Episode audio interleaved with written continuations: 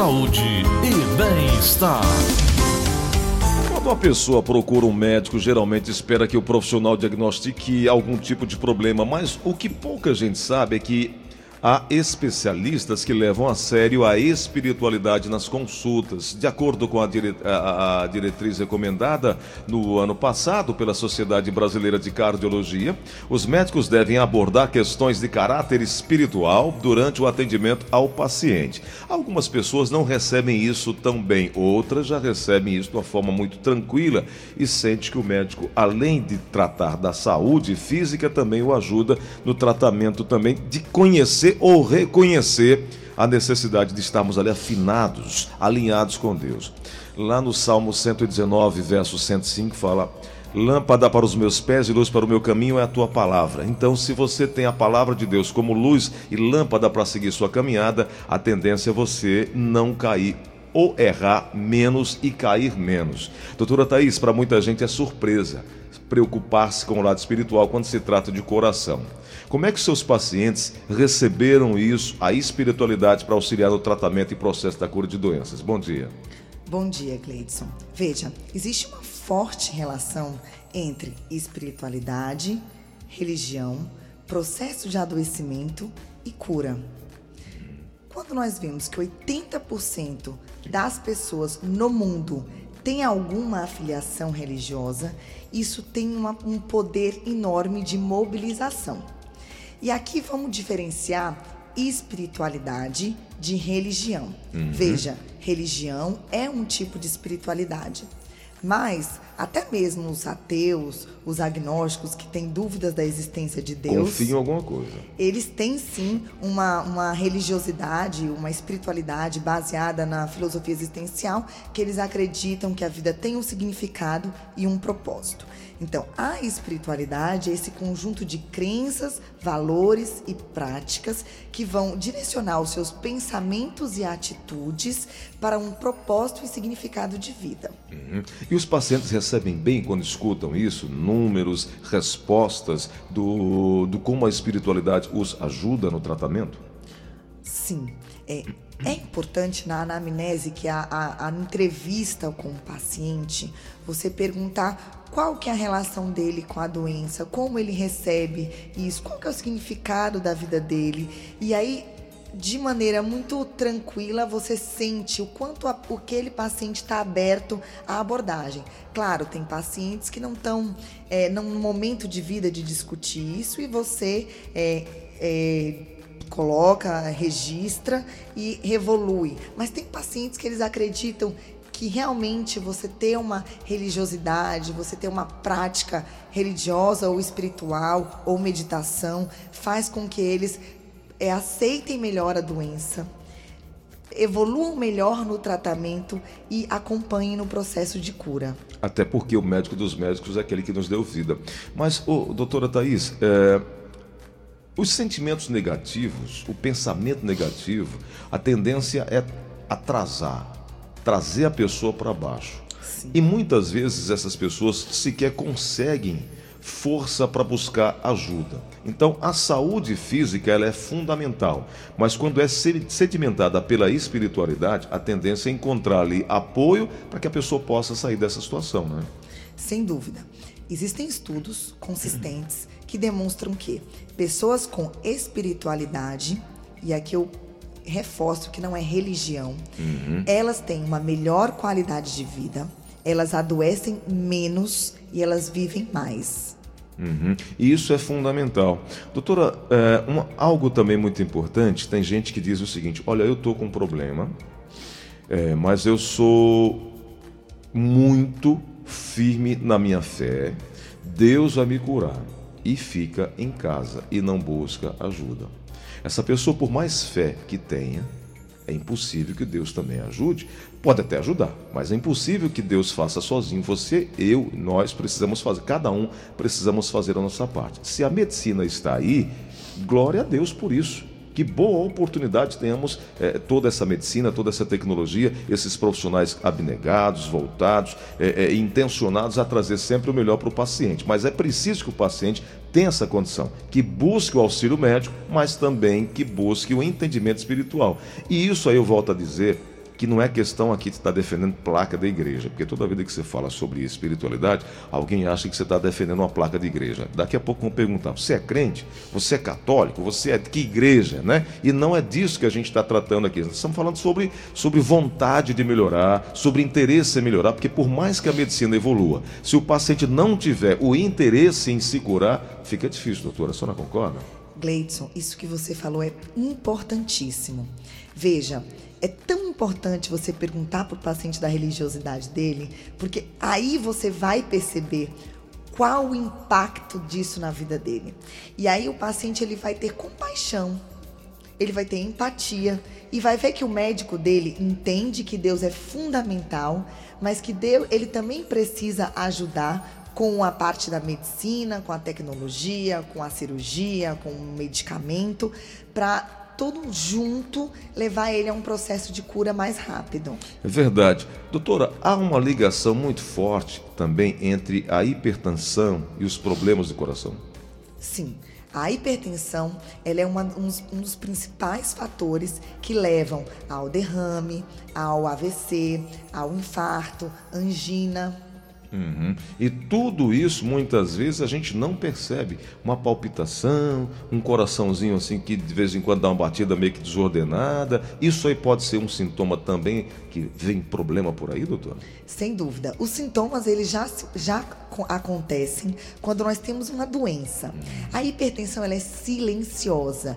Isso, por isso é tão importante prevenir.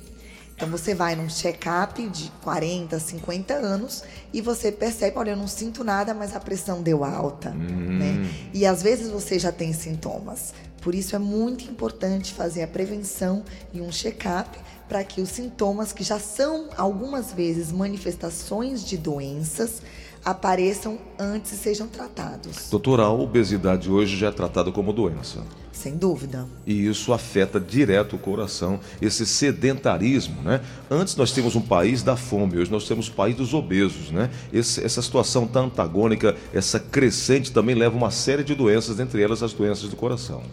É verdade. A obesidade, ela traz uma doença do coração e também outras doenças, como câncer, outras doenças neurológicas. É, é muito importante essa consciência de que hoje a obesidade deve ser tratada como uma doença. Nós temos aqui um colega de trabalho que não tem tempo para fazer exercício, não dorme bem, não se alimenta bem, e acha que vai viver bem a vida inteira. É um potencial é, paciente para ter um problema. Daqui a pouco alguém vai dizer assim: não, do nada sofreu um AVC. Veja, a espiritualidade que ele tem, a fé que ele tem, que ele vai ficar bem para sempre, já é, diminui é, ajuda, o risco né, doutora? dele. né? Então, a gente tem esse aspecto positivo. E por isso é importante no consultório abordar isso. O paciente ele acredita que ele está muito bem, que ele vai ficar muito bem, e a gente vai dar a ferramenta científica, técnica, médica para que ele realmente fique e, e dando consciência a ele do quão importante é ele cuidar da saúde. Pois é. E aí eu fico pensando, muitas vezes está em nossas mãos a possibilidade de nos livrarmos de certas coisas. Você que possui, por exemplo, dor no peito você acha que isso não é nada? Não, vou, depois eu vou. Não, depois eu vou. Eu não tenho tempo. E aí, quando a doença chega, você vai ter que arranjar tempo para poder cuidar, né, doutora? É. Isso é falta de consciência? É falta de responsabilidade para com a sua própria vida, doutora? Ou é cultura nossa, principalmente do homem, dizer, não, depois eu vou? Veja, é um pouco de tudo. É, nós não temos tempo para passar em nós para pensar em nós mesmos. Então, a, você sente a dor no peito, mas você precisa trabalhar, precisa ter uma reunião, e aí acaba que aquilo vai para o final da agenda, o dia acaba e o outro dia tem uma agenda nova. Vai empurrando com a barriga. Isso. Por isso é importante a prevenção. Assim, eu, eu realmente pato nessa tecla, porque quando chegar a dor no peito, você já tem uma doença manifesta. Você não teve a oportunidade de prevenir aquilo. Pois é. Uma outra coisa, um ouvinte aqui, o Paulo, que mora no Jardim União, está dizendo o seguinte: eu já senti alguns desmaios. Não. Não tenho o tempo exato entre o intervalo de um para o outro, mas já senti alguns desmaios e esses desmaios não foram diagnosticados. Isso pode ter relação com o coração? Sim, é, o desmaio, e na linguagem técnica, a síncope, é, é uma manifestação que pode estar relacionada a doenças cardiovasculares, principalmente arritmias. Ah, então tá bom. O Paulo precisa, o Paulo precisa procurar um médico urgentemente, né, doutora? Sim. Porque ele está dizendo aqui o seguinte, completando a informação. Ele sentiu isso e o último foi há um mês e 15 dias atrás. Ele não buscou, disse: Não, tá bom, não apareceu mais nada. Ele disse que só. Agora, quando é que você vai resolver aí, Paulo? Né? Porque já aconteceram três vezes, segundo ele. O último há um mês e 15 dias. Ele não buscou nenhuma orientação médica ainda. Bom, Paulo, você que me ouve, muito bom a sua participação, mas é, síncope, esse desmaio, como eu falei, pode ser um sintoma de doença cardiovascular, de arritmia. Então é bem importante que você procure o seu médico para fazer uma avaliação adequada. Doutora, no Brasil, o número de pacientes cada vez mais jovens morrendo de AVC. É, eu, tô, eu, tenho uma, uma, pesquisa aqui que diz que AVC mata uma pessoa a cada cinco minutos no Brasil. Uma das principais causas da mortalidade entre brasileiros, o acidente vascular cerebral. E isso é um número alto. E a tendência por essa nossa alimentação, por esse nosso sedentarismo, é aumentar, doutora, se não tivermos essa consciência? Sim, aumentar não só pelos hábitos de vida, como pela sobrevida da população. Hum. Hoje nós vivemos mais. Por isso as doenças cardiovasculares, os cânceres aparecem mais. Hum. Veja, 80% dos derrames AVCs podem ser prevenidos tratando hipertensão. Hum. Então, olha a importância da gente cuidar dos fatores para que o paciente não venha a ter um AVC e fique sequelado e, e, aí tenha outras complicações na vida dele. Doutora, a, a prevenção, a rapidez no diagnóstico, a consciência de que precisa fazer exames periódicos, tudo isso ajuda para evitar. Porque hoje nós temos a, a, como foco viver mais, mas não adianta viver mais se não viver bem. A qualidade de vida é fundamental, né? Sem dúvida. É, é, o que todo mundo busca, né? A qualidade de vida, é, trabalho, família, espiritualidade, equilíbrio financeiro. E quando você cuida da sua saúde, você tem um ambiente propício a impulsionar todos esses outros aspectos. Doutora, um AVC, ele pode determinar dependendo ali do tempo de, de, de, socorro, a vida ou a morte daquela pessoa, né? Sim. E aí, como é que a gente pode prevenir, ficar atento aos sintomas? Eu estou, por exemplo, estou, é, uma pessoa disse, rapaz, estou sentindo é, que vou ter problema, é, aqueles que a gente já conhece, braço dormente e tudo mais. Que dicas a senhora pode passar para que a pessoa fique mais atenta a isso?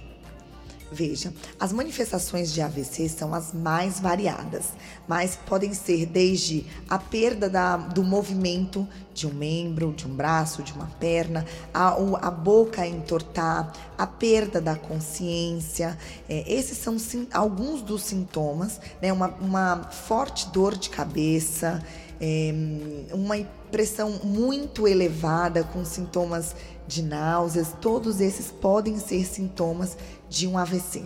Qual é a ferramenta mais importante hoje, doutora, para se diagnosticar um AVC? Que equipamento que utiliza? É uma tomografia? A ferramenta mais importante é o paciente procurar um pronto-socorro, fazer uma avaliação adequada por um médico e sim, o exame que é o de primeira mão para diagnosticar um AVC após a avaliação médica é uma tomografia. Uhum. Doutora, a senhora considera que no Brasil nós temos políticas públicas importantes para apoiar, para tratar, para cuidar do paciente que tem problemas cardíacos? Ou falta também oportunidade é, na nossa hum, medicina, dos nossos postos de saúde, na, na área de saúde pública? Falta isso para os brasileiros? Veja, é, a saúde pública no Brasil, ela dá acesso, né? A nossa Constituição, ela é muito abrangente. O direito, né? É direito de todos ter saúde. Ah, no Ceará, por exemplo, nós é o temos... artigo 5 né, doutora, da Constituição? No, no Ceará, por exemplo, nós temos aí no HGF um serviço de, de AVC que é uma referência mundial. Só é difícil o acesso, mas existe o serviço com excelentes profissionais. Então, uh, eu acredito que sim, nós temos políticas, nós temos acesso. O que muitas vezes ocorre é que o paciente ele demora a chegar e aí já tem um quadro instalado e a possibilidade de tratamento e reversão. Essa janela, doutora, entre o acidente e o, e, e o tratamento médico, qual o tempo dessa janela? O menor possível. Ah, e aí, é, é, a partir de quanto tempo pode ser irreversível? Depende de paciente para paciente? Depende de paciente para paciente, é, da, do início da manifestação dos sintomas, mas cada tempo é um minuto. Minutos fazem diferença no qual o tipo de sequela ou como aquele paciente vai evoluir posteriormente. 10h52, estamos conversando com a doutora Thais Moreno, que é cardiologista. Doutora Thais, é, quem tem mais problemas cardíacos, os homens ou as mulheres? Ou isso independe do sexo, ou tem muito a ver com a vida de cada um? A resposta é sim para todas. Mas o que a gente tem em termos de epidemiologia sim. é muito comum no homem, mas as mulheres após a menopausa elas têm, a, começam a ter um risco maior. Uhum. Os fatores de risco são a, é a força que vai mudar a história da doença. Então veja, não importa se você é homem ou se é mulher, se você tem hipertensão, diabetes, obesidade, o seu risco para doenças cardiovasculares é maior. Doutora, há uma dificuldade, alguns atendentes do SAMU, por exemplo, eles dizem ter dificuldade de entender o que é que o paciente está passando. Né? É, ele liga para o serviço de emergência e muitas vezes não sabe se expressar, para daí então receber um atendimento mais rápido. A senhora acha que também falta conhecimento da nossa parte em relação a, a, a identificar, a como pedir socorro, para falar da gravidade daquilo que a pessoa está passando? Veja, quando alguém liga ao SAMU, ali está um conjunto de emoções. Né? A pessoa tem alguém doente, ela está ligando, ela não entende exatamente o que, que que está acontecendo. Então, o que, que eu sugiro quando você for pedir um resgate? Primeiro, tente se tranquilizar. Você precisa estar tá calmo para passar as informações de maneira mais assertiva ao serviço. Segundo, concentre-se entre os sinais que o paciente está apresentando, os sintomas, e há quanto tempo. Então, é uma dor de cabeça que começou há 15 minutos. E acentue os sintomas de gravidade. Então, ele desmaiou, foi um acidente, está perdendo sangue. Quanto de sangue? É, parece um, um copo de água ou são litros? Não para de sangrar, mas é difícil pela criticidade da situação. É uma pessoa leiga que está passando uma, tentando passar uma informação nervosa. Então, isso eu acho que é o que dificulta mais para o SAMU pegar essas informações. Doutora, algo que acontece muito entre os jovens também, ingestão em excesso de bebidas energéticas e que vem favorecendo as arritmias. E essas pessoas não, aconteceu só uma vez, ou nem percebeu e tal. Isso pode também ir prejudicando e atraindo outros problemas cardíacos? Veja, é, a, a, a ingestão de bebidas energéticas, ela traz a sintomas individualizados para cada pessoa. Por exemplo, cada um tem uma tem, resposta diferente. Tem pessoas que tomam bebidas energéticas à base de taurina, cafeína e não sentem nada. Tem pessoas que tomam e sentem taquicardia, que não conseguem dormir. Veja, o uso dessas substâncias não deve ser indicado para nem ficar acordado, para estudar, não é o objetivo, para treinar não é o objetivo. Se você toma esse tipo de substância energética e sente algum sintoma, eu sugiro fortemente que não faça mais uso e procure uma avaliação. Se você toma esse tipo de bebida e não sente nada, veja, o uso deve ser moderado. O que a gente sabe é que é, tomando substâncias que aumentem a frequência cardíaca, cronicamente, você pode trazer um estado no coração de taquicardia e miopatia que leva a uma insuficiência cardíaca futuramente. Mas isso são situações extremas. Pois é, e já ia perguntar isso, o que é que o energético faz com o coração? A senhora já respondeu, né, doutora? E isso as pessoas precisam ter consciência. Se eu não estou aqui enganado, esses energéticos eles foram introduzidos na área esportiva, para você aumentar seu desempenho na área esportiva. E as pessoas desvirtuaram, trouxeram para o lado da balada, para misturar com bebida alcoólica, e aí é uma mistura bombástica para o coração, né? Tudo em excesso é uma mistura bombástica para o coração e para a saúde. Doutora Thais, muito obrigado por a senhora estar conosco mais uma vez aqui. Iniciamos esses cuidados com o coração. Às segundas-feiras, a doutora Thais Moreno já nos, nos cedeu aqui para vir conversar com os ouvintes da Verdinha, falar sobre saúde do coração, sempre às segundas-feiras, nove e meia da manhã. E eu quero lhe agradecer, doutora, pela oportunidade de vir conversar conosco e, mais uma vez, pedir que a senhora deixe seus contatos aqui para que as pessoas possam procurá-la.